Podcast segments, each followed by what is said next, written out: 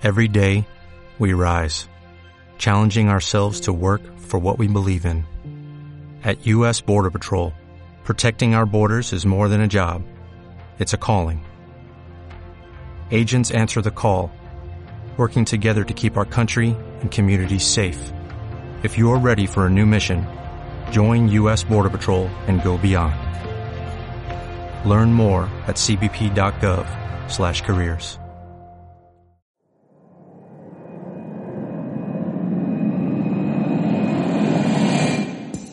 Hola, te doy la bienvenida a Empreso. Empreso. Estoy súper feliz de tenerte aquí porque estás a punto de aprender cosas nuevas sobre negocios cafeteros. Negocios cafeteros. Aquí tendrás shots diarios de estrategia, marketing y herramientas para iniciar o llevar tu negocio al siguiente nivel.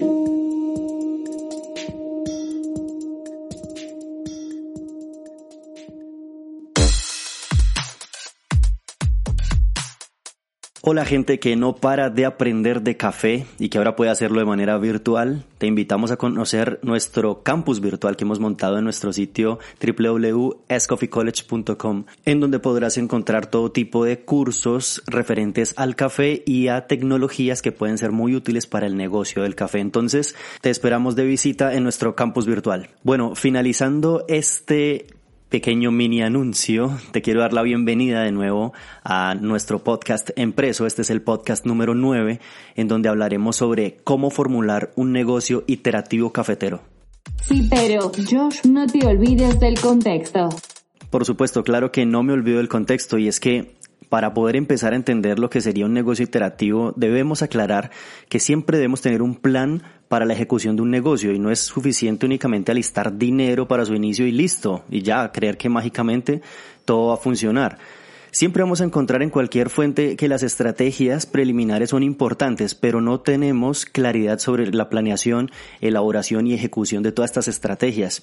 Es necesario siempre aclarar que no existen los negocios perfectos e infinitos. Siempre tendremos que hacer ajustes para que seamos vigentes o para abrir un nuevo negocio.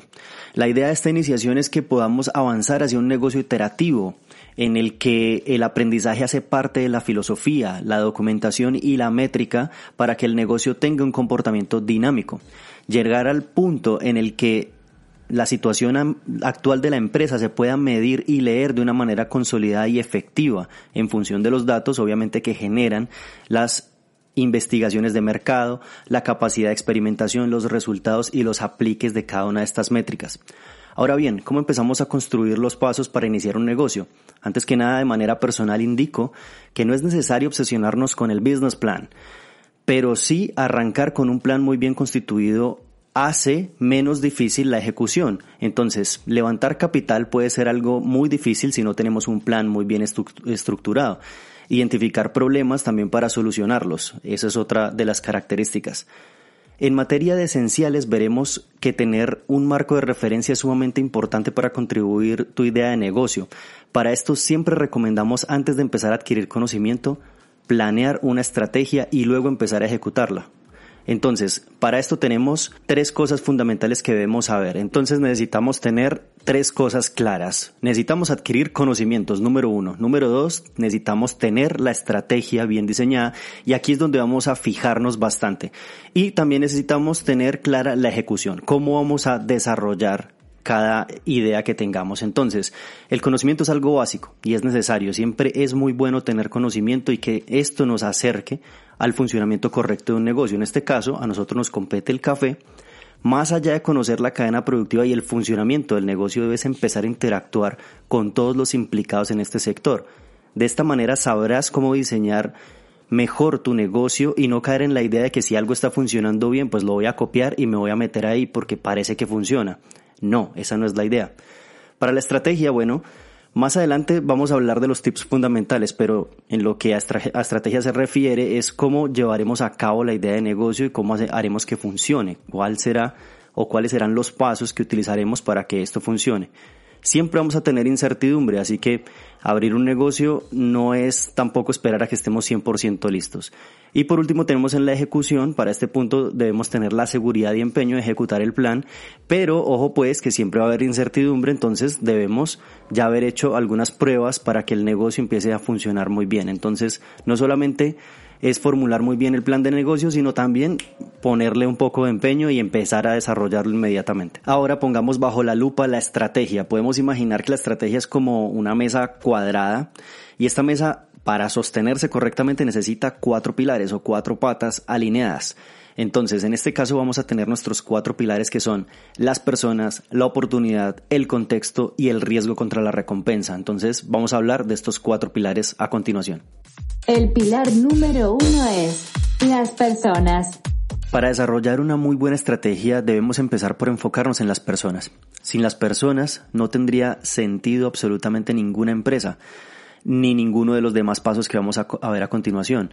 En efecto, las personas son un elemento clave y fundamental para un negocio y es que en caso de ocurrir fallos, que siempre los habrá, las personas son las únicas eh, bases sobre las cuales se puede sostener una empresa y quienes pueden solucionar absolutamente todo. Por esto es fundamental definir qué personas hacen falta en nuestro equipo de trabajo, cuáles la conforman, qué valores tienen, qué compromisos tienen, etc. A la hora de describir a las personas, prefiero describir qué tan eficaces pueden ser para este negocio, si son realistas sobre el éxito que se puede llegar a lograr, se debe tener muy claro qué perfil de personas se necesitan también, y pueden ser abogados, contadores, diversos profesionales, equipo interno, bueno, lo que necesitemos, absolutamente todo. Muy importante saber si las personas que dirigen el negocio están preparadas para contratar gente con habilidades. Ojo pues, actividad de liderazgo. Todo lo que requiere el proyecto, si saben identificar talento, pueden sumar al equipo y más aún convertirlo en mucho más grande. Si son verdaderos líderes, pueden llevar a cultivar un equipo realmente grande y tener muy buenas habilidades de gestión. Steve Jobs siempre decía, imaginemos una pirámide en donde situamos el abecedario, en donde en, el, en la punta principal de arriba estaría la A y de ahí para abajo la B, la C y etcétera. Él hace la, el siguiente, la siguiente aclaración y es que si gente de tipo A contrata a gente de tipo B, que a su vez gente de tipo B contrata gente de tipo C, siempre vas a tener en el negocio gente de tipo C debemos saber que y tener claro que contratar gente más inteligente que nosotros es lo que realmente va a marcar la diferencia, porque siempre existen nuevas posibilidades, así como unidades de negocio. Entonces, no tengamos miedo de contratar gente mucho más inteligente que nosotros. De hecho, así es como deben funcionar los negocios. No esos típicos negocios de monos que están contratados hacia abajo, hacia abajo, hacia abajo. No. El conocimiento debe estar repartido en todos los miembros de la compañía. El pilar número dos es la oportunidad. Podríamos pensar que la oportunidad está relacionada directamente con el mercado, pero debemos ver un poquito más allá. Si vemos el mercado, también debemos ver la cuota de este mercado que necesitamos y saber con exactitud si nuestro producto tendrá un porcentaje dentro de este mercado y qué tanto porcentaje será. Bueno, eso depende también de las características del mismo producto. Debemos analizar también el riesgo al momento en el que existen demás productos nuevos, porque puede existir una competencia instantánea cuando hagamos un lanzamiento. Con esto queremos que entiendas que un negocio nuevo jamás podrá ir por todo el mercado. Siempre un número suele ser inferior al 18%. 18% implica tener un éxito bastante bueno, de hecho. El crecimiento también es muy importante. Ten en cuenta que a veces es más importante tener un negocio creciente que uno decreciente. Saber con precisión si este es el momento para tu negocio negocio que se tiene en mente, pues, o no. Entonces, supongamos que queremos entrar al mercado de los DVDs, de las películas en, en DVD. Este es un mercado decreciente, un mercado que cada año tras año está reportando datos en, en descenso. Entonces, si tenemos un emprendimiento pensado para este tipo de producto, pues vamos a tener un negocio decreciente en el tiempo. Puede que en este momento esté funcionando, sí, pero de pronto va a ser decreciente en el tiempo. Entonces debemos enfocarnos muy bien. Ahora, revisemos algo que es muy importante que es el CAC o el costo de adquisición de clientes. Acá debemos tener muchísimo cuidado porque tendemos a confundir el costo de adquisición de clientes con el costo de ventas. Y es muy diferente porque este se refiere es a cuánto me cuesta conseguir un cliente nuevo. Ese es el CAC. Este número es sumamente importante porque necesitamos saber si el negocio es viable o no. Supongamos que quiero vender café y adquirir un cliente me cuesta 50 mil pesos haciendo la suma de eh, publicidad que hago, de Facebook Ads, Google Ads, etcétera, y me cuesta 50 mil pesos tener un cliente nuevo. Pero el cliente solamente me va a comprar mi café que vale 25 mil pesos y supongamos que a lo largo de su vida solo me compró una sola vez. Entonces estoy frito en este caso porque el CAC es mucho más alto en este caso que el producto en sí y no queremos nada de esto. Lo que queremos es que el cliente siga aportando un poco más a la compañía. Ahora bien, si lo que quieres es saber cómo retener ese cliente, cómo generar más ingresos o diversificar sus aportes, qué tipo de campaña debemos hacer, este punto lo empezamos a analizar en la clase de marketing que la tendremos en la maestría de negocios. De manera minuciosa ahí la analizaremos y veremos cómo todos estos activos de la compañía son los que darán los datos de crecimiento del negocio. Ahora también es muy importante analizar el cash flow el flujo de efectivo. En este ítem veremos la cantidad de dinero necesario para arrancar el negocio y después de esto empezarán a surgir dudas como cuánto deben pagar nuestros clientes, cuánto tardas en adquirir un cliente, cuánto tarda el cliente en pagar, cuánto tardas tú en pagarle al proveedor. ¿Has escuchado alguna vez que algunos negocios se financian con los proveedores? Todo esto se puede responder haciendo un análisis profundo al flujo de efectivo detectamos algunos problemas y podremos mejorar la productividad de nuestro negocio si tenemos claro el flujo de efectivo o cash flow. Ahora también es muy importante que analicemos los competidores. No podemos abandonar la oportunidad sin antes fijarnos en nuestros competidores. ¿Cuáles son nuestros competidores actuales? ¿Quién está puesto como rey? ¿Cómo se simplifica sabiendo quiénes son los principales actores del mercado? Identificar las debilidades y fortalezas de un competidor nos ayuda a identificar mejores oportunidades. Con esto sabemos con exactitud cómo diferenciarnos y entrar a un mercado limpiamente. Antes de entrar a un mercado básico, compitiendo únicamente por precio, debemos ser muy estratégicos y saber que podemos hacer mejor que nuestros competidores siempre. El pilar número 3 es el contexto. El entorno macroeconómico, la economía de un país, la inflación, los cambios en la regulación de leyes.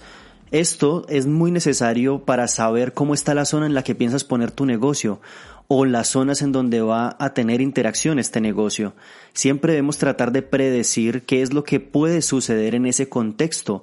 Ninguno de nosotros sabe cuándo será la próxima crisis o cuándo será la próxima pandemia, ni si van a hacer modificaciones de ley próximamente, pero sí que podemos tratar de hacer predicciones con los datos que sepamos previamente de este contexto en el que vamos a estar. Para esto son sumamente importantes las imágenes actuales del comportamiento del lugar en distintos aspectos, como la economía, la productividad, el Producto Interno Bruto. Todo esto analizado a lo largo de años y nos permite hacer una predicción un poco más adecuada. Ahora, tratar de predecir nos puede servir para saber qué debe hacer nuestro equipo de trabajo en una situación extraordinaria y que puedan sacar adelante el negocio sabiendo que en ese escenario podría suceder algo. El pilar número 4 es riesgo y recompensa. Bueno, para entender este ítem necesitamos saber también que el cerebro o al cerebro humano le fascina más la recompensa que el riesgo. Y aunque muchos de ustedes estén pensando que a los emprendedores nos encanta el riesgo, realmente no. A nosotros lo que nos encanta es el riesgo controlado, por lo que debemos fijar dentro de nuestros planes de negocio cómo vamos a controlar el riesgo. Es importante saber cuándo vamos a tener casos positivos o mejorar el cash flow. Si sabemos también que la mayoría de negocios inician con un cash flow negativo, distintos factores y planear muy bien lo podemos hacer para que nuestro negocio sobreviva correctamente al mercado. También debemos pensar en cuánto tardará en completarse totalmente el retorno de nuestra inversión, que al principio será más bajo, pero llegará a un punto en el que podamos retornar cada vez más el capital, es decir, que nuestro porcentaje de retorno del capital vaya en crecimiento. Hemos llegado al final de este episodio. Pero no estés triste, suscríbete y sigue escuchando más shots de emprendimientos cafeteros. Recuerda, esto es Empreso. Yo soy José Zapata, tú eres el emprendedor y hasta la próxima. Bueno, chao. Hola, buenos días, mi pana. Buenos días, bienvenido a Sherwin Williams. ¡Ey! ¿Qué onda, compadre? ¿Qué onda? Ya tengo lista la pintura que ordenaste en el ProPlus app. Con más de 6.000 representantes en nuestras tiendas listos para atenderte en tu idioma y beneficios para contratistas que encontrarás en aliadopro.com. En Sherwin Williams somos el aliado del PRO.